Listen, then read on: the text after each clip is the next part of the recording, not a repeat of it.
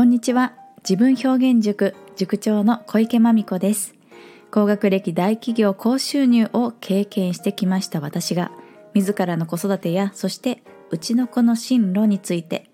まあ悩み始めたということをきっかけに10年のいろいろな独学の末に生み出したのがまみこ式自分表現メソッドです。それを個性に合った形で身につけられるパーソナル塾が自分表現塾でして下は幼稚園児多くはアラウンド思春期の皆さん。そして上は40代の大人の方まで。オフラインオンラインで通ってくださっています。さあ今日からこちらの配信のチャンネルタイトルをちょっと具体的に変えてみました。うちの子の進路 .fm と聞いてね何を思われるでしょうか。中学受験高校受験大学受験留学や就職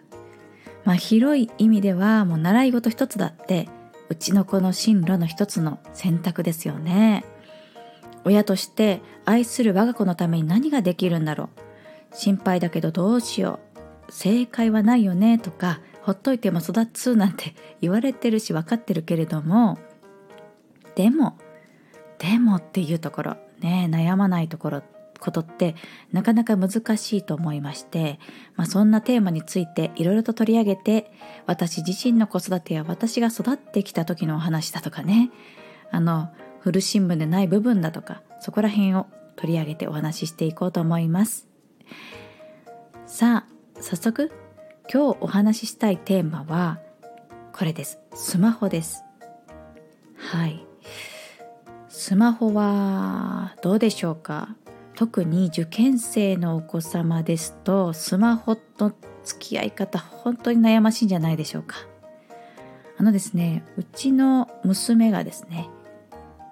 小学6年生なんですね。で小学6年生ともなると私今愛知県に暮らしていまして愛知県春日井市というところにおりましてまあ結構な田舎なんですけどもそうしますとあんまりこう中学受験をする、うん、雰囲気はそんなにメジャーではないんですが以前は東京東京都調布市というところに住んでましてそこのね小学校ですとあの小学校は、えー、私立調布市立のところに行ってたんですけどもあのそれでもクラスの半分以上は受験するってそういう話聞いたことありました。まあ当たり前のように塾に通って毎日毎日 毎日じゃないかもしれないですけど。ね。なんかそれで土日にはテストがあってっていうのをもう小45小4の時からですかね通ってるお友達がとても多かったですね。ですので結構その中学受験っていうところもあの身近なところでしてまあ私も自分が育った時には中学受験をしたものなんですけれどもねなのでそう受験生にとってスマホってねまあ、うちの娘はまだ受験するかどうか 小6もう4月始まってるんですけども一つね行ってみたいって言ってるね なんかその私立の一つ中学あるのでどうするなんて言って話してるところぐらいなんですよね。なんですけどとはいえ何か目指しているんでしたらこうスマホに持っていかれる時間がすごく多くなってくるような姿見るとどうなんかちょっと思うことありますよね。んこれはいいんだろうかってなりません？あの私はなりました。っていうのも私が育った時代はスマホがそんなに身近にないというかスマホがもう社会人になってから出てきているのでどうでしょう？小学校の時代からスマホがあるなんていう環境がまあなかったわけですよね。なのでね本当の意味で気持ちはわからないのですよ。なんですけどまあそりゃそういうものが手に入ればやりたくなるわなと。あとクラスとかで友達がみんな LINE をし始めるとかねそんな風に生活が変わっていったら私も LINE したいっていう風になるんだろうなって思うんですけどとはいえとはいえもうね家帰ってからずっとスマホやってるみたいな姿を目の当たりにするとちょっとねってなりません？どうします？そういう時。どうです？って そういうことなんですよどうです？ってことを聞きたいんです。えー、で我が家のまたねうちの子の事例を出しながらまあね、うちの子の場合は中学受験でどうかって話なのでもっとね高校受験とか大学受験とかなるともっとなんかね欲との戦いがあるじゃないですか。で、まあ、小6の娘でさえも当時ね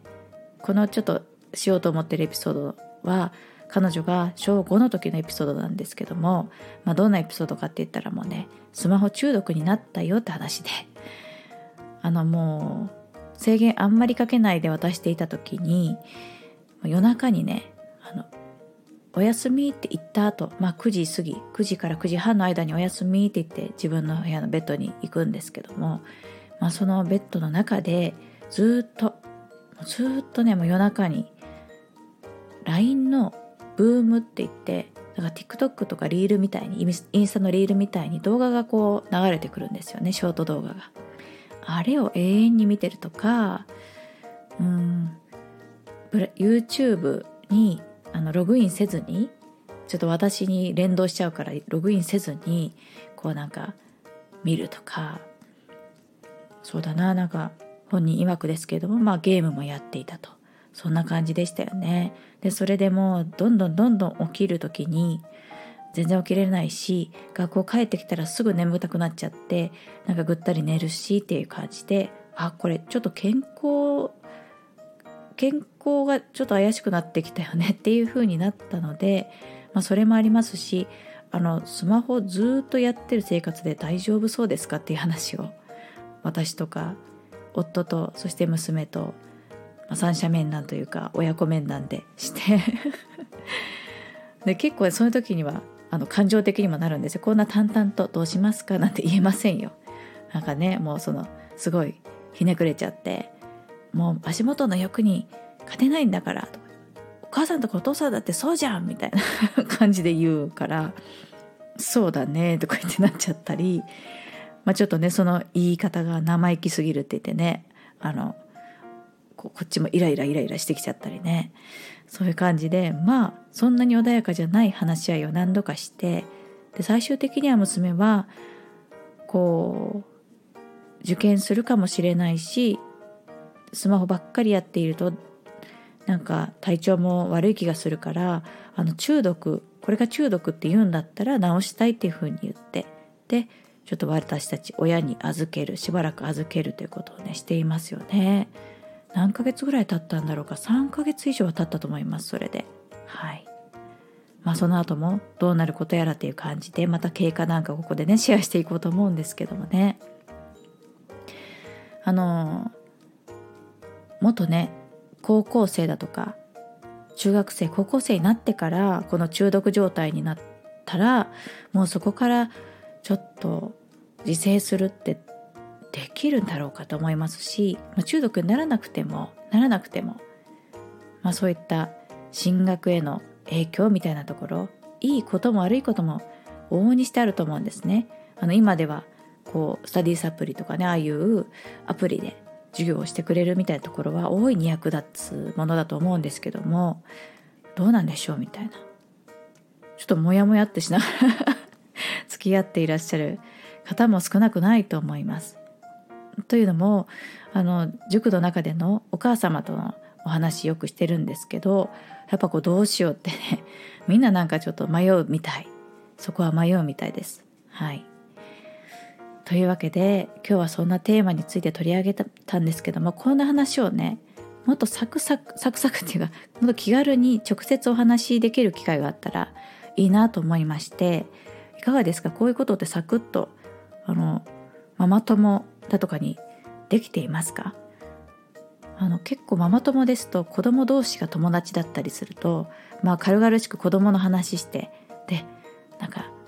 「あなたのお母さんこんなこと言ってたらしいよ」なんてね 子供同士で伝わってねえらい目に遭うとかねあったりするので 私はそんなにこの娘の友達のママみたいなねそういう近い存在のママ友にはあんまりこうねベラベラと娘のことは喋れないわけですね。でじゃあちょっとまあ遠いところだったらいいかなと思って昔からの友達でママをやってるとかねママやってなくても友達に話そうと思ってもなんかどうでしょうこのレベルの話わざわざするために会いに行くとか電話するとかそれもなんかちょっと手間じゃないですか。ね、なのでサクッとこんな話ちょっとしたいなとかどういう風なんだろう共有してほしいなみたいな時に Zoom にね入れるような機会があったらなんかいいなっていうところ、まあ、私の自分のためにも設定させてさせていただいております。はい、具体的には木曜日のお昼と土曜日の夜50分間。短いのでみんなでお話ししようと思ったら私入れて4人の定員でね予約制で受け付けております。とてもサクッと私の公式 LINE にありますメニューから入っていって予約ができますのでぜひお気軽にお申し込みくださいね。お話ししましょう。